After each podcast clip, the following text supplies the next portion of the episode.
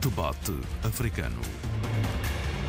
A análise dos principais assuntos da semana na RDP África. A Espanha está no fio entre manter a esquerda ou as esquerdas no poder ou virar à direita ou às direitas, radicais incluídos. O Tira-Teimas é neste domingo e neste debate africano vamos tentar perceber como ficam as relações de Madrid com a África se os populares extremistas de direita chegarem à Moncloa. Isto com Sheila Khan, Abílio Neto e Tony Checa. Meu nome é João Pereira da Silva. Sheila Khan, é tempo de mudança aqui em Espanha? uh, bom dia a todos. Uh... Eu acho que essa pergunta, João Pereira, Tony Check e Abílio, merece uma, uma lembrança de todos nós. É que uh, neste, neste momento o, de, o, grande debate é também uh, os valores que a história espanhola uh, nos deixou. Uma democracia, uma democracia que vem de, um, de uma ditadura franquista terrível, uh, hedionda, que ainda hoje assombra a realidade espanhola.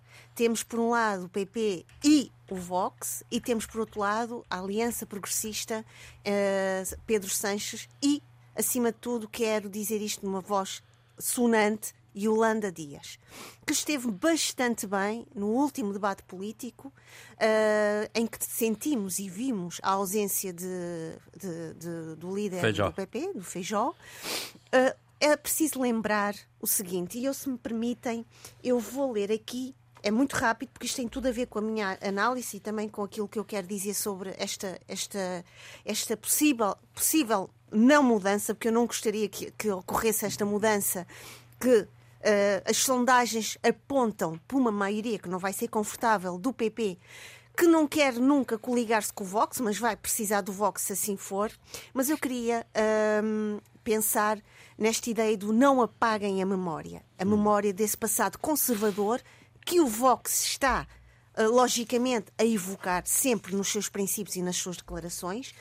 Mas eu ontem pensei, eu tenho de ler esta, esta pequena passagem uh, do livro da Anabela Mota Ribeiro, por Saramago, em que ela entrevista Pilar de El Rio.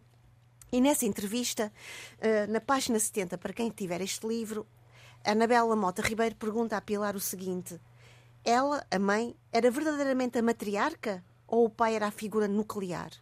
E a Pilar del Rio responde: Ela era uma matriarca mas era uma vítima.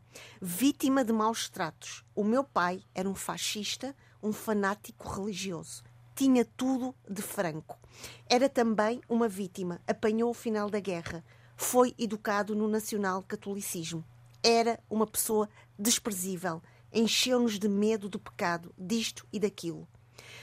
Uh, e nesta, a verdade é que o Vox representa e espelha esta metáfora do retorno a um passado conservador. Importa dizer que muitas suas declarações é exatamente esse, esse elogio, essa, essa, essa, essa, esse respeito fanático e religioso pela, pela, pelo hino, pela bandeira, a revogação de todos os direitos conquistados pelas mulheres, todos os direitos conquistados pela democracia. No último debate, Yolanda Dias pergunta diretamente a, Santiago Abascal quantas mulheres ele sabe que foram assassinadas uh, de, de, derivado da violência uh, uh, doméstica. Ele não foi de, de género e doméstica neste caso. Também. E a verdade é que ele não foi capaz de o responder. Há aqui um grande debate, não só em torno, por um lado, dos valores democráticos e também versus valores conservadores, mas há sim uma grande evocação. E Pedro Sanches tem feito esse, também esse trabalho, à luz de todo este esforço que Holanda Dias tem feito, que é uh, evocar uh, o lugar das mulheres, evocar esta conquista de direitos e evocar, acima de tudo, o voto das mulheres. As sondagens apontam muito para esta vitória não confortável do PP com uma possível coligação com o Vox, mas é preciso dizer que o único organismo, o CIS, que é o Centro de Investigação Sociológica, é o único organismo que vai contra, de certa maneira, repudia ou desvia-se destas sondagens. Acontece é que esta ausência de Feijó neste debate mostrou muito alguma das debilidades do Vox. O Vox é de feras esse passado de um fascismo e de um passado franquista que a Espanha, essa, essa Espanha rural, conservadora, que, Lop, que Feijó tem vindo a reivindicar também e tem vindo a tentar abraçar na, na sua campanha eleitoral. Ele, hoje é o último dia desta campanha, ele está de retorno aos seus lugares uh, de, de, de, nascimento, de formação, de educação, uh, recuperando essa veia conservadora. Mas eu espero que essa mudança, uh, no sentido de não apague a memória, faça uhum. com que no dia 23 de julho, não só a democracia, mas também todas as conquistas da democracia possam Muito estar bem. no voto dos mas espanhóis. Vamos lá saber, Abílio. Uh, nos últimos anos, a Espanha tem, feito, tem tido uma presença forte em África, tem marcado posição no, no continente. Uh, esta, uma eventual mudança no Palácio de Moncloa para a direita e para a extrema-direita pode pôr em causa esta presença espanhola em África? Uh, pelo Vox, sim. Pelo PP, tenho dúvidas. Mas, entanto, há aqui três ou quatro questões prévias que eu tenho que colocar para as pessoas não passarem que nós estamos aqui no exercício de vaidade ou falar de um país tão distante da África que não tem nada a ver com a nossa realidade. Mas a verdade é que a Espanha é um país muito próximo de África. Aliás, é o país europeu, da União Europeia, mais próximo de África.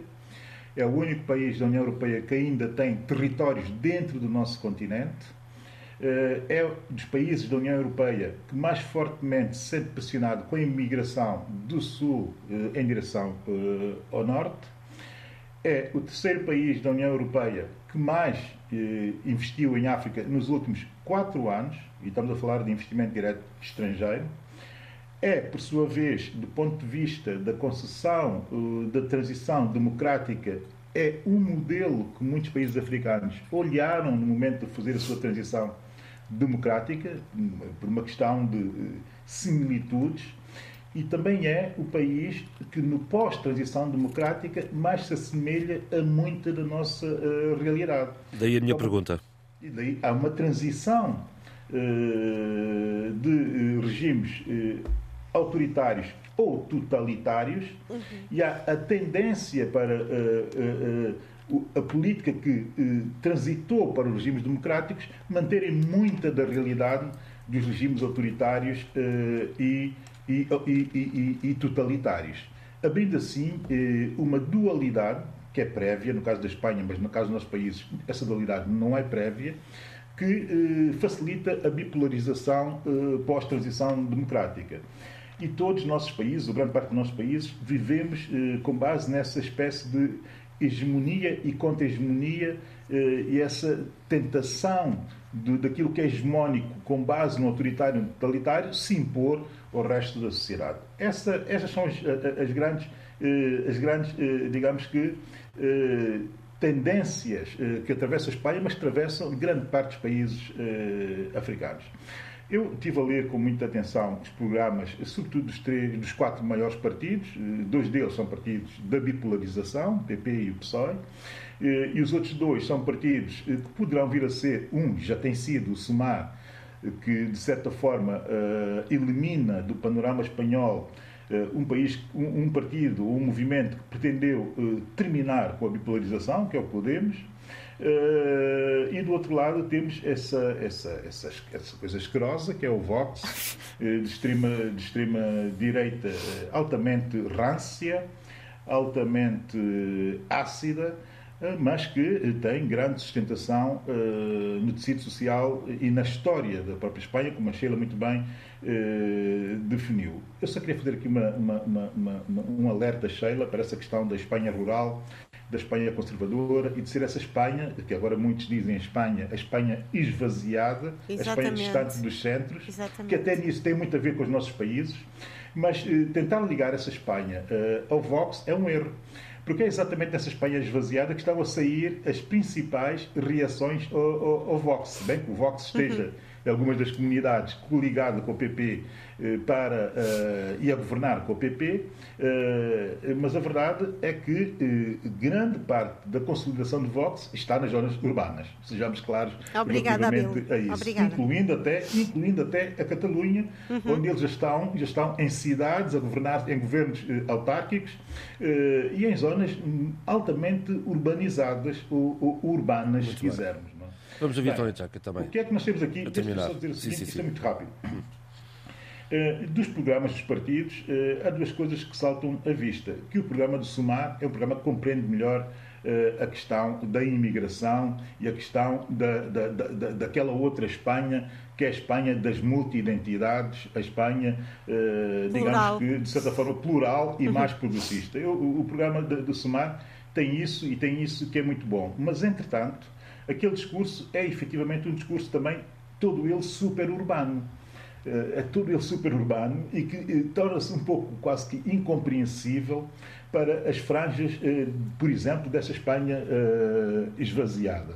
Isso cria dificuldades ao somar exatamente nesse, nesse, nessas franjas para o qual ele tem dificuldade em, em, em dialogar e que naturalmente poderá, eh, de certa forma, eh, virar as costas eh, ao SEMAR, enfim, onde está o Partido Comunista, Podemos e uma série de movimentos de esquerda, e, naturalmente, olhar para aquilo que pode parecer como uma espécie de salvação nacional ou nacionalista, que é um movimento que tem estado a ser feito muito na Europa, não é? passar-se da extrema-esquerda para a extrema-direita, o eleitorado é cambiante, e dizer o seguinte, o SEMAR tem esse melhor programa, o PP quase que é omisso relativamente a estas relações, mas, eh, entretanto, eh, tem algumas eh, indicações relativamente à sua política para a África, sobretudo com o vizinho mais próximo, que é Marrocos. O PSOE, de certa forma, é um, um, um, digamos que o partido institucionalista, né? um partido que olha para essas questões como uma questão de relação com o sul global e que tem respostas institucionais, e sobretudo no nível de investimentos e fixação de, de, de, da cidadania nos países de origem ou emissores da imigração. Portanto, é tudo muito, muito normalizado, exceto o Sumário que aparece aqui com algumas, com algumas uh, inovações, mas que são inovações muito, como eu disse, super urbanas e que ficam muito distantes uh, de daquela outra Espanha uh, que também necessita da pluralidade e que necessita de, de entender que ela tem massa crítica suficiente para ser progressista. Bem, depois destas duas intervenções que caracterizam bem a situação e o momento eleitoral que se vive em Espanha, eu penso que o essencial está dito. Todavia, eh, nós devemos realmente olhar bem para, para a África, não só pelo seu legado histórico, o legado franquista, por exemplo, mas também há um legado, portanto, de, de um certo combate, um certo espírito patriótico, eh, que, na verdade, em certos momentos difíceis da vida espanhola, eh, vem ao de cima e acaba por ser uma resistência tenaz. É a relação de Vox é muito grande também com a zona aldeã, uhum. toda a aldeia, todo o interior, todo o mundo rural. Aliás, o seu líder é um menino querido na terra onde nasceu, ali na sua aldeiazinha. Nós vimos as televisões, não são espanholas, um pouco por, por esta Europa fora, a forma como trataram o menino que andava ali com a sua bicicleta, que era um menino educado, que não tratava mal os mais velhos, moderado, de boas famílias, etc. etc. Valores, valores. O Feijó também tem essa caracterização. É, estamos a falar. Exatamente. Já queria só dizer o seguinte, Sim. que eu acho que é importante. É preciso dizer hum. que uh, o senhor Abascal é basco. Exatamente. é basco e, e, é de uma zona do País Basco afetada pela ETA. Hein? Muito fortemente afetada pela Vamos, vamos continuar. Está tudo, hoje estás mesmo a rimar, amigo. É rássica, ácida, Vasco Pascal. Sinceramente, estás inspiradíssimo com valores poéticos enormes. É bom porque encaixa bem no assunto muito sério, porque o que acontece em Espanha é um bocado aquilo que tem vindo a acontecer nos países europeus. A, a direita a, a radical, o radicalismo europeu anda a cavalgar nos erros, nas falhas, nas distrações da esquerda democrática, dita democrática. Uhum. Isso vê-se e sente-se nos momentos mais difíceis em que uh, as comunidades se juntam para discutir o momento de hoje, uh, não só na Europa, mas na Ásia, em África, por aí fora, América Latina, e normalmente as questões fundamentais acabam por ser contornadas e as grandes decisões finais que são esperadas acabam por não acontecer. Nós vimos agora nestas cimeiras todas que aconteceram em Catadupa, todas elas com a América Latina, o Mercosul, com a África, o próprio G20. O G20 não chega ao fim, não tem uma conclusão, não há um acordo, não há um documento final. A Índia, como, como presidente da organização, acabou por ser obrigada a fazer um pequeno relatório circunstancial do que aconteceu ou do que eles gostariam de ter acontecido. Portanto, isto mostra, de facto,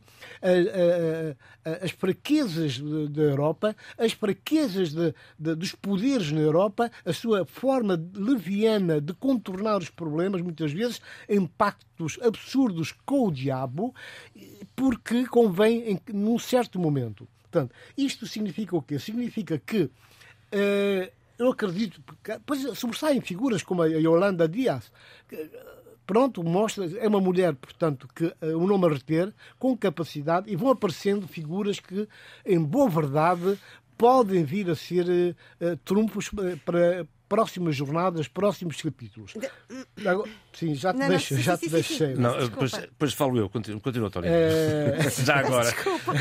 Ver se a gente consegue é... pôr um bocadinho de ordem nisto. Não, não, vamos, ver, vamos ver se, se, de facto a Espanha consegue evitar que, que haja um desmonoramento do edifício que vinha sendo construído, ou que pelo menos foi projetado em termos de valores democráticos, em termos de inserção da Espanha na Europa, uma Europa democrática, uma Europa virada também. Inclusive para, inclusiva, mas virada também para os parceiros do Sul e que possa, de facto, porque a Espanha, falou-se aqui em passant, mas é, é verdade, é, é, dos países europeus que tem mais capacidade e mais sensibilidade na organização e no funcionamento das, das suas embaixadas. As embaixadas espanholas são muito bem musculadas do ponto de vista de capacidade de conhecimento local e subregional e um dos exemplos que nós podemos trazer aqui abaixo é o caso da, da do Saara Ocidental, Exatamente. em que Espanha, uma vez mais, uh, jogou fortemente, apoiou o Rabat, apoiou Marrocos e deu no que está a dar. Portanto, tudo isto mostra a importância que também tem para a África uh, uma democracia, um regime razoavelmente democrático que possa, de facto, ter as portas e as janelas abertas para receber os inputs e as queixas e as pretensões uh, do Sul. Muito bem. Eu, eu, lembro que as eleições são no domingo e dois, oito dias estaremos certamente a voltar a falar de Espanha do resultado dessas mesmas eleições, por isso eu sugeria que avançássemos, porque a agenda é vasta uh, um, e, e, voltamos naturalmente a falar de Espanha de hoje a dias, se estiverem de acordo. Eu avançaria para uma a Cimeira Euroáfrica que se realizou aqui nos arredores de Lisboa, com recados uh, do Presidente da República de Portugal, sobretudo também do Presidente da República do Ghana, deixou recados muito claros com chamadas de atenção à migração que vem da África, chamadas de atenção à Europa e também de Dom. Sheila. Eu gostava de, de, ir, eh, logicamente, não vou desmerecer uh, as interpelações e reflexões do presidente Marcelo Rebelo de Sousa e do presidente do convidado para esta cimeira Fórum União, uh, uh, União Europeia-África, mas há pouco ouvindo o Tony Checa, é importante dizer que, mesmo no, no mundo ocidental, existem vozes e existem cabeças pensantes que vêm reverter uma espécie de uma autoridade de memória e uma autoridade histórica e que vêm dar, efetivamente, voz e um espaço uh, de um pensamento plural e de uma consciência de que há um outro lado que foi muito esquecido durante muito tempo e que importa hoje em dia inevitavelmente uh, colocar na agenda do pensamento do mundo global. E eu, gostava, eu para mim, na minha opinião, eu, eu gostei muito de ouvir a reflexão de Durão Barroso, em que ele diz, se me permitem, eu hoje estou um bocado na, na, na, no exercício das citações, mas eu acho que é importante para os nossos ouvintes também irem ao encontro das nossas fontes originais, em que ele diz, às vezes há um enviesamento nos discursos, incluindo na Europa e no chamado mundo ocidental, porque se fala uh, daquilo que podemos fazer em África ou para a África e se esquece ou, ou, ou, e não damos relevo àquilo que podemos fazer em África e aquilo que a África pode fazer connosco. Porque a verdade é que e o que tem vindo a ser uh, sentido, uh, não só nesta cimeira, como também na Cimeira União Europeia, uh, América Latina e Caraíbe, foi a necessidade do multilateralismo, foi a necessidade de uma percepção e de uma atenção muito forte àquilo que o Sul Global tem para dizer.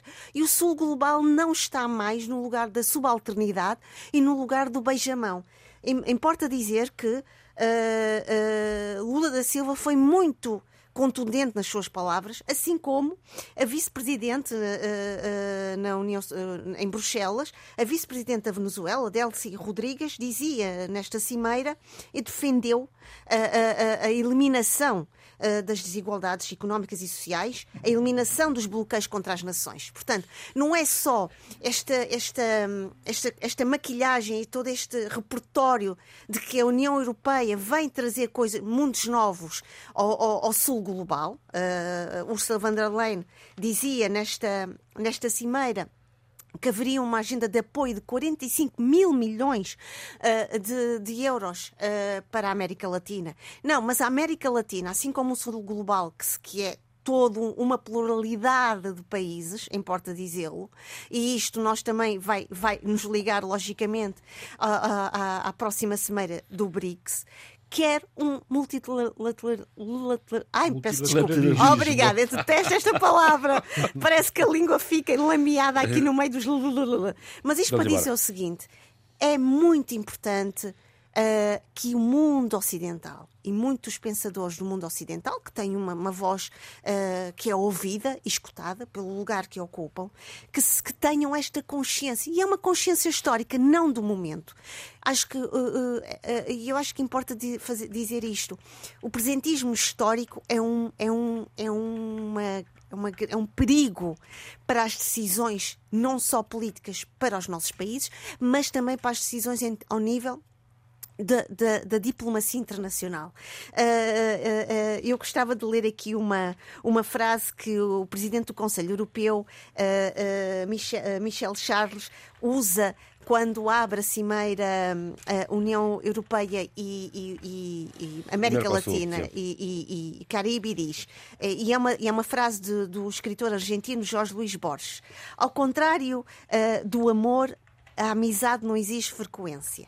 Claro que exige. E exige não só frequência, como exige a parceria entre países e a parceria entre uh, continentes, exige exatamente esta, este exercício de olhar para a memória histórica dos nossos países, para a sua responsabilidade perante aquilo que está a acontecer nos países, não só da América Latina, mas também nos nossos países africanos, e que vai ao encontro daquilo que o presidente do Ghana diz, que porque muito daquilo que acontece nos nossos países, esta, esta fuga aos nossos países, esta fuga dos dos recursos humanos, esta fuga da imigração, a imigração ilegal, tem muito a ver com tudo o que o mundo global e ocidental provocou, causou e que muitas vezes não usa medidas suficientemente uh, salutares, não usa medidas suficientemente humanitárias para dar uh, uh, vazão a esta situação. Importa referir que este novo acordo entre a, a, a União Europeia e a Tunísia, este acordo da imigração no, no Reino Unido, é simplesmente acordos de um total desrespeito pela vida humana. Dona Tcheca. Eu fiquei sensibilizado e a pensar durante algum tempo com as palavras do presidente português Marcelo Rebelo de Sousa. Sinceramente, eh, em alguns aspectos, estou em crer que ele tocou com o dedo na ferida, sacudiu os seus parceiros e foi um bocado mais longe daquilo que tem vindo a ser o normal nessas abordagens entre Europa e África. E o que ele diz, a forma como ele equaciona a relação, o modo paciente, o modo, eh, o, o, o, modo de lidar né, entre as partes é igual para a África, mas é igual também para a América Latina. Não é? Eh, e ele diz que a África não é uma prioridade para a Europa. É forte. Mas, de facto, se nós analisarmos com alguma tranquilidade, sem paixonites, sem extremismos, mas com realismo, chegamos facilmente a esta conclusão. Ele diz que uma parte da Europa não compreende a África. E depois, mais à frente, ele ainda diz não compreende, não conhece, não conhece a África. Porquanto ficou-se muito agarrada a um certo a um conjunto de conceitos dégagés, ultrapassados, balofos, que, na verdade, não correspondem àquilo que são as necessidades da África. Eu, quando falo da África, quando nós falamos da África, nós não estamos a olhar para os governos, os poderes. Estamos a olhar para as necessidades, para aquilo que as populações africanas almejam. E, e faz toda a diferença. Eu penso que um bocado daquilo que foi a, intervenção, a comunicação, tanto de Marcelo Rebelo Souza como do presidente do, do, do Ghana, que tem um nome interessantíssimo, Nana Addo Dankwa Akufo-Addo, coincidem, coincidem exatamente, mesmo com bitolas diferentes de análise, mas a verdade é que, em termos de conteúdo, em termos de mensagem, conseguem tocar com o dedo na ferida e conseguem alertar para aquilo que deve ser feito, aquilo que não é feito. Isto, reparem, é uma coisa importante, porque quando nós falamos de, de Europa desta forma tão aberta, tão generalizada, não pensamos só nos governantes, nos governos, nos poderes instituídos, mas a nível dos média a nível dos médias da comunicação social, a, África praticamente não existe. Só quando há sangue. A África quando existe quando há um coup d'etat, quando há um golpe de Estado. A África existe quando há um líder que vem com uma asneira uh, de, um, de uma forma uh, assustadora e então serve até de motivo de uma certa chacota. Oh, oh Tony Checa, Agora, desculpa dizer só isto uhum. rapidamente. E a África existe quando um grande líder, ou Macron, ou outros líderes europeus e não só, vão visitar a África. Com certeza. É? Aí, aí vai com uma equipa de repórteres e fala-se um bocado, mas nessa perspectiva e nesse contexto. O que, o, que, o que existe é que os opinion makers, os fazedores de opinião na África, podemos olhar aqui, podemos olhar só aqui dentro de Portugal, salvo raríssimas exceções. Temos aqui uma RDP África, a RDP África não é porque estamos em casa, não estamos a, a fazer nenhum favor nada a ninguém. A verdade é que a maioria dos órgãos de comunicação social, salvo momentos excepcionais, ignoram a África. E quando abordam, abordam de uma forma superficial, bastante naif e não há gente capaz, gente que conheça a África e que, sobretudo, conheça a África, mas também que não deixe de conhecer a Europa e que possa opinar de uma forma aprofundada, de uma forma construtiva, despido de quaisquer complexos. Não podemos ter nem ser o, o complexo do ex-oprimido, nem o complexo do, do libertador. Temos que ter, por sim, a pretensão, temos que ter a noção daquilo que temos que fazer como construtores de um mundo melhor, numa altura em que o mundo está a ser sacudido violentamente por uma série de loucuras do, do bicho-homem, importa que haja essa capacidade de intercambiar as ideias, de respeitar as necessidades e criar condições de igualdade que eh, concorram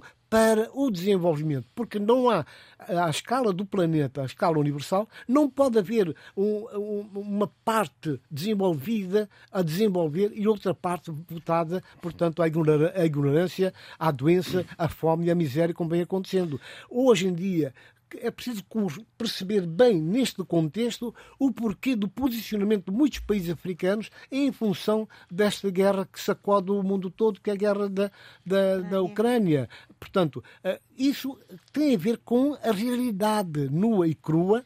Eh, os africanos começam a olhar para o seu umbigo e muito justamente e não se aventuram em passos mais maiores que a sua perna, porquanto sabem que têm problemas graves por resolver e que o problema, resolvido o problema da Ucrânia, o que vai o que vem acontecer o capítulo seguinte é a reconstrução bem, da Ucrânia. Isso é até uma boa, deixa, uma boa deixa aqui para o Abílio Neto, porque eu queria uh, que o Abílio, de alguma forma, uh, antecipasse o que vem desta Cimeira Rússia e África, sobretudo desta Cimeira dos BRICS, depois destes episódios recambolescos do Putin não poder aterrar em Cabo Verde. O ministro do, do, do, do, do o ministro, o governo cabo-verdiano advertiu e lembrou que se ele pisar a Ilha do Sal uh, uh, será cumprido o, mandato de, do Tribunal Penal Internacional e, e, e, enfim, esta cimeira Rússia África, uh, o que é que se pode esperar depois de, de destes episódios com o Grupo Wagner, por exemplo? Abílio. Os meus colegas disseram muita coisa e foram por diversos caminhos e realmente daí eu ter virado para, daí eu ter avançado para os BRICS e fui para cima mas estão, mas estão relacionados entre eles. São os caminhos, são estão muito relacionados. São os caminhos previamente sinalizados para a problemática da África vis-à-vis Europa. Sem dúvida, sem dúvida. Sem dúvida nenhuma, eu gostava de dizer algumas coisas sobre isso, mas a verdade é que foi muito foi demasiado para mim. Houve, portanto, estou aqui em, completamente, completamente sem saber por onde chegar, por, por onde ir. Né? Então, mas eu, eu, eu, sugiro que vamos então à cimeira que aí vem. Já, já. Deixaste uma boa dica e eu vou pela tua dica. Vamos embora. Tranquilamente. E a verdade é que um, nós temos, uh, já nos próximos dias, uh, uma cimeira uh, Rússia-África. nós temos também, nos próximos dias, enfim, um pouco mais de dias, a cimeira dos BRICS, também em África, em Joanesburgo. No caso da Cimeira da Rússia e África, será em São Petersburgo, portanto. Eh, não há problemas para o Sr. Putin. Como, como, não, não há problemas. a questão, a questão que tem que ser vista com alguma profundidade, tanto, no, no, tanto numa cimeira como na outra cimeira, é a capacidade que começa a existir no continente para uh, efetivamente uh, tentar se posicionar como interlocutor uh, global. Isso é bom e é importante uh, para a África, mas nós, e eu continuo a insistir nessa ideia, e ainda há, pouco, há, pouco, há poucos dias conversava com alguém que me chamava a atenção no caso dos BRICS e da Cimeira dos BRICS em Joanesburgo e para tudo que estava a acontecer a volta uh, do mandato do TPI e da forma como uh, a África do Sul se colocou naquela posição em que se colocou uh, por ser o hosting da, da, da, da, Cimeira e também a forma como, dentro da própria África do Sul, o país se dividiu no sentido de alguns insistirem na presença física do seu Putin mesmo e contra o Estado de Direito eh, e a democracia eh, sul-africanas, e outros posicionarem-se realmente do lado oposto a essa abordagem. E é essa questão do opinismo continental, Estão Checa, enfim, e bem, chamou atenção para o opinismo da Europa relativamente à África, e eu estou aqui a tentar dar destaque ao opinismo intra-africano, eh, e, e, o facto do alpinismo uh, intra-africano uh, ter se posicionado relativamente a essa, a essa questão. De um lado, alguns uh, a defenderem a necessidade de o presidente Putin não ir à África do Sul e outros a dizerem que seria, de facto, uma derrota para a África do Sul se cedesse a pressão eh, do, do TPI. Sendo que a África do Sul não está a ceder a pressão do TPI, está a ceder a pressão do seu próprio Estado de Direito. A relação do país, eh, ou da, da política do país com o seu próprio Estado eh, de, de, de Direito. Portanto, é uma questão interna. E é interessante ver isto, não sei se como um ganho civilizacional para a África do Sul, não sei se também como, como uma perda, de certa forma, da capacidade de potência global uh, da Rússia, do Sr. Putin, não sei o que é que é, mas dá para uh, fazer alguma reflexão à volta uh, dessa realidade. Então, se o Sr. Putin não consegue ir para uma cimeira no país africano, eh, a África vai ter com o seu Putin na sua cimeira em São eh, Petersburgo. E essa cimeira de São Petersburgo, eu não quero falar sobre aquilo que vai acontecer, não quero falar das, das declarações eh, oficiais que vão suceder e que e já estão a ser preparadas, já que se compreende alguma, a direção de alguma dessa, de alguns dos postulados e princípios dessa declaração, mas tem que chamar atenção para o regresso do Sr. Prigozhin à África. Uhum. O Sr. Prigozhin aparece uh, uh, já uh, depois do seu desaparecimento a fazer uma declaração ao mundo e na sua declaração ao mundo ele menciona especificamente o continente africano, que ele já tinha mencionado em fevereiro, quando disse que ia intervir em qualquer eleição democrática em África desde que os interesses da Rússia estivessem em causa e eu fecho a citação. E agora diz o seguinte: a nossa nova jornada, do Grupo Wagner, portanto, eh, para a África. Ele define a nova jornada do Grupo Wagner para, para a África. Portanto, não podemos pensar na Cimeira Rússia-África sem pensar nesse statement do Sr. Prigozhin, sobretudo quando o primeiro momento dessa nova jornada para a África tem que ver com aquilo que vai acontecer na República Centro-Africana, que é quem melhor tem acolhido o, grupo, uh, o Grupo Wagner em África, no dia 30 de 7, uhum. o presidente Touadéra uh,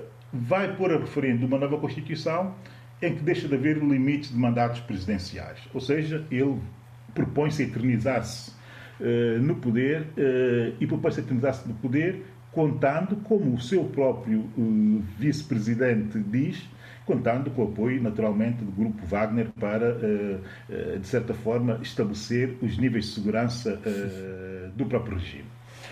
Isto é interessante fazer análise porque eu, como um pós-panafricanista, e tenho dito isso aqui várias vezes, eh, olho para a África, olho para os acontecimentos, olho para o passado, olho para isso tudo, projetando e tentando compreender tendências do futuro.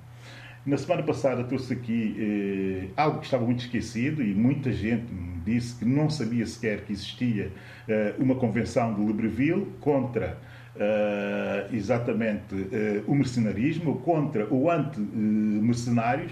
Uh, Ficou-se a saber disso, mas é para isso que servem os pós-panafricanistas, para não deixar que existam esquecimentos, para também fazer da memória, fazer da memória algo que tem que ser alimentado pelos africanos quando ela é criada pelos africanos e não é imposta uh, hegemonicamente a partir do norte uh, à África.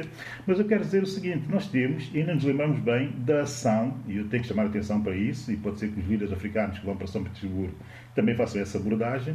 Não nos podemos esquecer da ação do Bob eh, Denard, desta figura sinistra uh, de França-Afrique, que deu país seis golpes de Estado nos anos 70 e 80 em África, quatro deles eh, nas Ilhas Comores, eh, tirou um presidente eh, em 75 do poder nas Ilhas Comores, meteu um militar para uma ditadura, voltou a tirar o militar, voltou a pôr o presidente que ele tinha tirado e assim sucessivamente, até em 88 matar um presidente e assumir ele próprio o mercenário, o poder nas Ilhas Comores. Essa é a história da África e nós não nos podemos esquecer dessas histórias e eu que sou um ilhéu, e sei quais são as vulnerabilidades de mundos uh, em que pequenas ou médias potências ou grandes Muito potências bem. tentam impor, uh, tentam impor formas de agir e de, e de, e de, e de comportar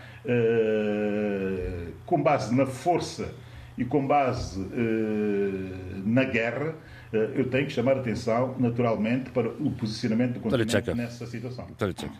Já vou assim depois, Sheila. Está bem. Excelente, mais uma boa contribuição do e a análise do nosso colega Abílio.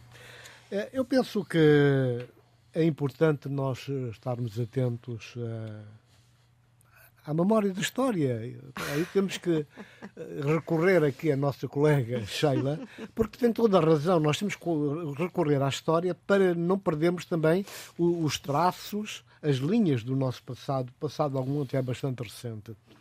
É evidente que o perigosinho, os perigosinhos todos, que são grandes perigosos do mundo de hoje, Uh, são um bocado herdeiros de um passado não muito distante de grupos também europeus, de grupos Ora, americanos, uh, os mercenários, uh, unidades fortemente armadas que entravam em África, nos países latino-americanos, derrubavam presidentes, instalavam outros, matavam, prendiam, saqueavam e tinham conta aberta nos bancos em nome, portanto, entre comas de interesses africanos. Portanto, esta é a realidade que existe.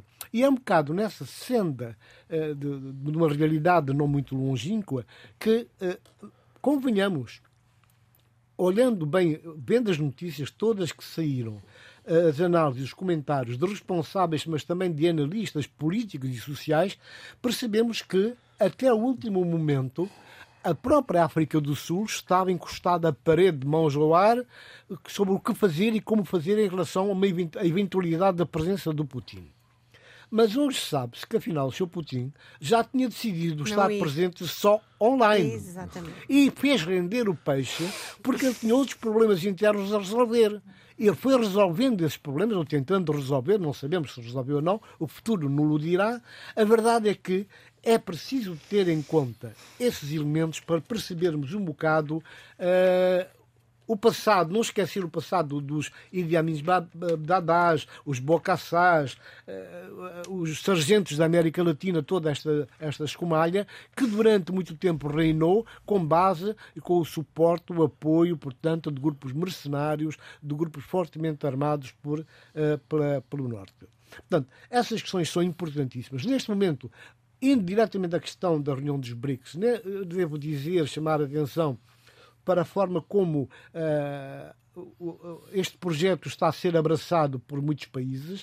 Uh, até a semana passada havia 20, mais 20 países novos que se candidataram, incluindo, incluindo uh, trabalhos de corredor para serem aceitos na, na organização. E as notícias que caíram ontem no mundo dizem que há mais outros tantos, portanto, mais outros 20 candidatos a integrarem o BRICS. Portanto, isto significa que, na verdade, e, uh, concretamente, há uma expectativa muito grande e há um interesse crescente para na, no sentido da adesão de, de, do, do, BRICS. Portanto, é uma organização que parece uh, que tem pernas para andar e consegue passar a sua mensagem e pode vir a ser um contributo para o reequilíbrio das forças uh, no contexto mundial. Isto é importante quando estamos a falar de dos problemas que existem, de não sabermos como vai ser o mundo no pós-guerra da Ucrânia. É difícil de adivinhar hoje em dia com o um novo problema que, que surge, uh, está desenhado no horizonte no Mar Negro, uh, que vai, vai, vai chamar outros protagonistas, vai chamar outros interesses e realmente não se sabe bem uh, com que linhas estamos a cozer e como é que vai ser. Agora, eu acho que para o mundo, organizações tipo BRICS pode ser o, o, o, o, outro prato da balança, pode ajudar na, na, no, no, reencontro com uma certa, uma certa uh, tranquilidade que o mundo precisa para resolver os imensos e complicados problemas que tem uh, no sentido de nós conseguirmos conviver, sobretudo criar, uh, dirigir as nossas capacidades os, os meios que dispomos, que a ciência e a tecnologia nos facultaram, que nós ganhamos, nós, o ser humano, para uh, uh, pararmos com a destruição do Muito mundo bem. que está em curso. Sra. Cano. eu estou aqui como o Abílio, meu Deus, tanta coisa interessante para dizer. É. Mas eu vou uh, dizer, eu vou começar por citar um antropólogo americano e haitiano, Michel Roth Trouillot, que escreveu um livro belíssimo uh, está em inglês, uh, Silenciando o Passado, eu estou a traduzir Poder e Produção da História. Esta questão diz respeito não só ao mundo ocidental, como também ao nosso continente africano. Uh, e nós vemos que também nós, africanos, temos, uma, um, nós temos um trabalho de adição ou subtração da, da nossa memória quando nos é uh, uh, interessante, vantajoso e, e, contribui para isso. Isto vai muito ao encontro daquilo que Uh, o Tony Checa dizia há pouco, uh, que é a necessidade de um reequilíbrio das forças no, no, contexto mundial, porque os BRICS querem um reforço para poderem ser uma voz plural, logicamente, e aqui é importante dizê-lo, dentro deles, mas ser uma alternativa para o G7, porque é verdade que o G7 tem aqui. Um G20 já. Também, mas também temos aqui o G7 e não podemos uh, uh, esquecer disso. Sim. E portanto, o G7, o BRICS é de facto uma outra voz. E aqui uh, estamos a pensar a possibilidade de uma Argentina entrar, uh, há aqui também o Irão, o Tony Tcheca gosta muito de, de dizer isso, não nos esquecemos essa questão, também aqui a Turquia, porque a verdade é que nós percebemos. Até a Argélia, até a Argélia já se candidatou. Porque nós percebemos. E o Egito. E o Egito. Exatamente. O Egito nós percebemos aqui uma coisa muito interessante. Quem está no, nos estudos da memória e da história é que Uh, e dizia, vou, vou outra vez aqui ao autor que citei. É preciso ir às raízes do poder para percebermos as nossas decisões, os nossos comportamentos e os percursos dos nossos países. E a verdade é que nós temos aqui em questão é na balança os poderes económicos, os poderes geopolíticos dos, destas, destas organizações e destas parcerias. E a verdade é que uh, o BRICS será uma forma de muitos dos nossos países que são altamente penalizados e castigados pelas políticas do FMI terem a possibilidade de um certo protecionismo e de um certo alívio das suas dívidas. E não só. Ter a capacidade de outros países mais próximos das nossas realidades e dos nossos percursos e dos nossos contextos, vou à questão do colonialismo e não só, conseguirem perceber, terem uma empatia e uma espécie de fraternidade perante muitos dos nossos problemas que muitas vezes outro, os outros mundos geopolíticos não conseguem percebê-lo. Por isso é que o presidente português Marcelo Rebelo de Sousa diz que a África não é prioridade para a Europa. Não, não.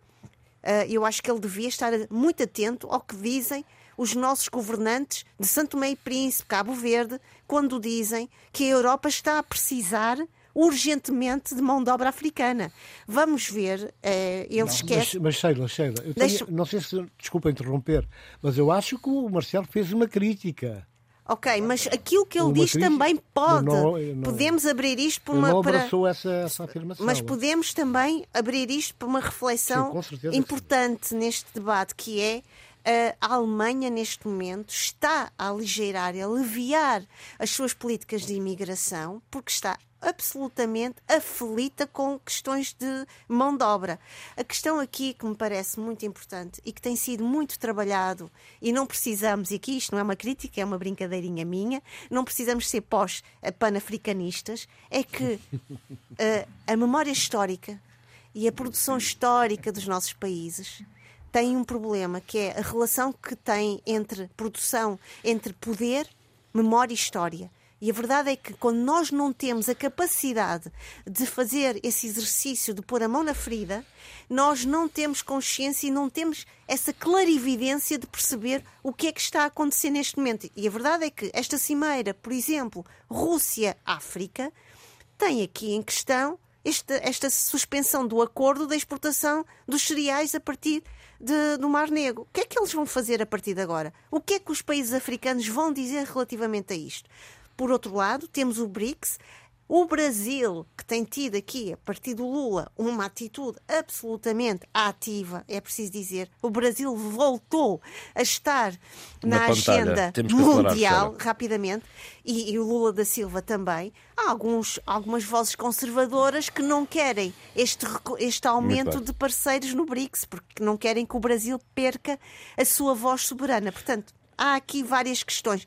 Importa, só vou terminar, terminar, eh, João Pereira, dizer o seguinte: é preciso estudar historicamente as relações dos nossos países com, com os poderes, com as memórias e com a história, para percebermos as relações que eles têm depois com, com, com o nosso mundo, com os outros mundos externos. Eu vou aproveitar para embarcar já nas tuas palavras para citar Anil Sukal, embaixador da África do Sul para o norte também, mas para, para o sul, o que ele explica sobre os BRICS. Ele diz: os BRICS não são apenas uma força motriz da força global na tentativa de mudar as linhas de falha em termos de política global estão também a mudar o que acontece no espaço económico global. Ora bem. Diz ele, a atual arquitetura global continua a ser desigual, continua Exatamente. a marginalizar os países em desenvolvimento e continua a ser dominada por um pequeno número de hegemonias. Oh, oh, Queremos um mundo onde as nossas vozes sejam oh, ouvidas. Oh, Tony Checa, a vice-presidenta venezuelana em Bruxelas foi, foi, foi, foi por esse caminho. Andou pelas Muito bem. Uh, eu, eu gostava de vos ouvir por duas questões, uh, e não temos já muito tempo,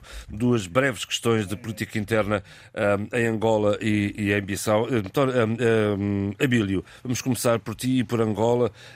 a UNITA pôs-te em bicos de pés e, e, e, desafiou o MPLA a abrir-se e, e assumiu-se como alternativa real ao, ao partido no poder em Angola. Eh, a UNITA já se vem assumindo como, como partido de, eh, de alternativa ao poder em Angola. Já se pensa muito, quer dizer, com mais seriedade do que aquilo que fazia. E vai endurecendo o discurso também. Anteriormente. Eh, não, eh, eu tenho uma, uma, uma, uma abordagem, um, um, entendimento, diria, diria eu, um pouco mais eh, cauto relativamente àquilo que está a acontecer nos últimos dias em, em, em Angola. É evidente que essa, essa proposta que a UNITA faz de destituição eh, do presidente João Lourenço, ela é séria, eh, ela está eh, dentro do marco constitucional angolano e ela deve ser recebida pelo MPLA de outra forma que não aquela forma como o MPLA reagiu primeiramente a esse desafio, que é um desafio constitucional que a UNITA coloca ao MPLA. O MPLA reage como se fosse proibido um partido pedir o impeachment do presidente, quando o impeachment está no artigo 129 da Constituição de Angola, todos os requisitos e o protocolado e o processo está lá e foi com base nisso que a UNITA tomou essa iniciativa, uma iniciativa que, a partida, eh, eh, constitucional, constitucionalmente não tem, eh, como é evidente, grande, grande horizonte. O horizonte é efetivamente pressionar politicamente João Lourenço no momento de crise, no momento de alguma despopularidade de João Lourenço e até no momento de muita descrença relativamente a toda a esperança que João, que João Lourenço, a sua eleição, a primeira, conseguiu transmitir aos angolanos, mas não conseguiu manter. Eh, essa, essa, essa, essa tentativa de impeachment da UNITA eh, tem um problema. E o problema do, do, do impeachment em três níveis, constitucional, institucional, para terminar e termino, rápida, e termino rapidamente, e político da UNITA, esbarra exatamente nos pressupostos que a Constituição angolana exige para que ele avance. Primeiro, uh, a UNITA pode, de facto, um, abrir o debate dentro do Parlamento e abre, porque tem um terço de deputados e pode fazê-lo com grande, com grande facilidade. Ou seja, pôr o Parlamento no centro do debate político em Angola, através dessa, dessa, dessa proposta de destituição. Ou a iniciativa de processo de acusação e destituição de João Lourenço. Segundo, eh, muito provavelmente não passará do Parlamento, porque exige eh, a Constituição angolana que dois terços do Parlamento votem essa, essa proposta, que seguiria para o Supremo Tribunal de Justiça, uma parte dela, e outra para o Tribunal Constitucional, e fazia um julgamento em seis meses que a Constituição exigiria. Nada disso vai acontecer, mas a pressão sobre João Lourenço é óbvia e é evidente. Não é? Ok, Tony Tcheca, um, na Guiné-Bissau foi inaugurada, a China pagou, uh, as obras estão prontas, o novo uh, obras no, no Parlamento.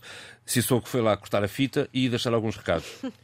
Sim, uh, Sissoko esteve lá a cortar as fitas mais uma vez. Um Vamos direto ao assunto, temos muito pouco tempo. Acontece que aproveitou o momento para mais uma vez falar sobre os seus problemas, ameaçando os deputados, aconselhando-os a aprenderem com o passado. E o passado o quê? O passado com os irmãos foi... cabo-verdianos. para, é aprenderem, para aprenderem com os irmãos cabo-verdianos. e, o passado, e o passado que ele recomenda qual é? É, é uh, não estarem 100% em sintonia com o Presidente, não discordar de nada, não protestar e não utilizar o espaço democrático, que é o Parlamento, eh, para discutir os problemas do país. Isso realmente é muito grave. Ele não aproveitou o momento para falar ao país sobre os problemas que o país tem neste momento na área da economia, na área social, na área cultural. Não respondeu ao cidadão nacional Amadou Ulambaló, que foi vítima do último espancamento e, e rápido espancamento no passado dia 26 de junho, que veio a público e foi noticiado pelo grande jornal de guinense, que é o Democrata, denunciar a forma como foi torturado, não só como foi torturado, quem foi que é o mandante, ele acusa exat exatamente o chefe de segurança da presidência da República da Guiné-Bissau, que se dá a quem ele atribui o nome e existência, portanto, não divaga e diz exatamente quanto o que se passou e pede justiça. Portanto, essa justiça que tarda e o presidente Embaló insiste em contornar os problemas, insiste numa, num discurso bastante musculado, desnecessário, quando ele deve olhar para o país, já que ele é o presidente e é o chefe de governo. Sheila vamos aos livros, temos vamos 30 segundos para cada um. Uau! Vamos então, Uh, muito rápido, vou ler para ser muito breve. Hum. Pensando nas conquistas, nas conquistas das mulheres e no dia 23 de julho em Espanha, força, muita força para as nossas equipas africanas femininas que estão neste momento na Nova Zelândia, Zâmbia, Nigéria, África do Sul, Marrocos, mas para todas as outras mulheres que lá estão, porque finalmente o futebol feminino é reconhecido e equiparado ao futebol masculino. Finalmente, uma filósofa brasileira que eu adoro, admiro, esteve em Portugal, uh, da Jamila Ribeiro, o lugar de fala, feminismos plurais. Eu, se conhecesse o Abascal Santiago, eu enviaria este livro para ele, para uma consciência histórica da memória. Provavelmente eu queimaria o livro. Não faz mal, já era bom, já era bom. Abílio. Bem, eu. Rápido também, anos, por favor. 50 anos de hip hop muitas comemorações uh, e casualmente em Portugal na semana passada no Superbox Super Rock festival que frequentei durante alguns bons anos, agora já estou velho para isso, não é? Enfim, as, as costas e as pernas já não dão para. E os acessos, e os acessos, meu Deus. E os acessos são terríveis, e para sair é outra coisa terrível. Ah, enfim, vamos embora a isto. Eh, dizer que uh, o Super Rock Super Bock fez uma grande, mas mesmo enorme. Uh, uma enorme comemoração de 50 anos do hip hop uh, que está a ser comemorado em toda a parte do mundo. Trouxe um Tan Clan pela primeira vez a Portugal, mas trouxe também Nile Rogers, que tem muita influência eh, na parte rítmica eh, do hip hop, enfim, através, de, sobretudo, de uma série de canções dos, de, de, dos, dos, de, dos, opa, ai, pá, dos de Chic, que foram sampladas, uh, e depois também esteve aqui uh, a Sampá do Great, Sampá Tembo, uh, uma grande rapper, provavelmente a maior rapper africana da atualidade, que é da Zâmbia, que tem coisas absolutamente fabulosas, e também transmite muito essa ideia do feminismo global, se quisermos, do feminismo africano que não se encontra na seleção da Zâmbia, que está nessa altura a disputar o Mundial, quando soube que o treinador da Zâmbia, e eu não posso ocultar isso, isso é que é o pós-panafricanismo, que o, que o Toma, selecionador da Zâmbia, que o, selecionador, que o selecionador da Zâmbia, da Zâmbia agride e viola e violenta uh, digamos que a dignidade das jogadoras e até sexualmente, quando existe essa, essa, essa suspeição sobre, sobre ele, e quando as jogadoras dizem que isso é normal, isso já tem que merecer outro tipo de abordagem e não só de glorificações. Cartas de amor entre Alberto Camus e Maria Casares oh. voltam a Avignon. Avignon, melhor dizendo. A atriz portuguesa Teresa Ovidio está pelo terceiro ano consecutivo no Festival de Avignon com a peça Camus Casares e Une Géographie Amoureuse. O espetáculo conta com a história de amor entre o escritor Albert Camus e a atriz Maria Casares a partir de, das 80, 865 865 cartas que eles trocaram entre 1944 e 1959. A adaptação do teatro é de Teresa Ovidio, Jean-Marie Gallet, a mesma dupla que encarna essa história encenada por Elisabeth Chayoux. Portanto, um grande abraço. Eu vou, Ótimo. E vou só fazer aqui referência não, que ah, as duas tá grandes bandas, uma guineense e outra cabo-verdiana, os Tubarões e os Mama Jumbo, vão estar no Festival de Cannes uh, reeditando de sinos, sim. Músicas do mundo. Músicas, músicas do, do mundo. mundo. Isso é o que dá a falar a pressa, olhar para o relógio. E, vão, e, vão, e, vão, estar presentes reeditando as músicas da década de 70, 80. Estive lá muitas vezes. E assim se fez o debate africano esta semana com o apoio técnico de João Carrasco, apoio à produção de Paulo Seixas Nunes. Fique bem. Debate africano. A análise dos principais assuntos da semana na RDP África.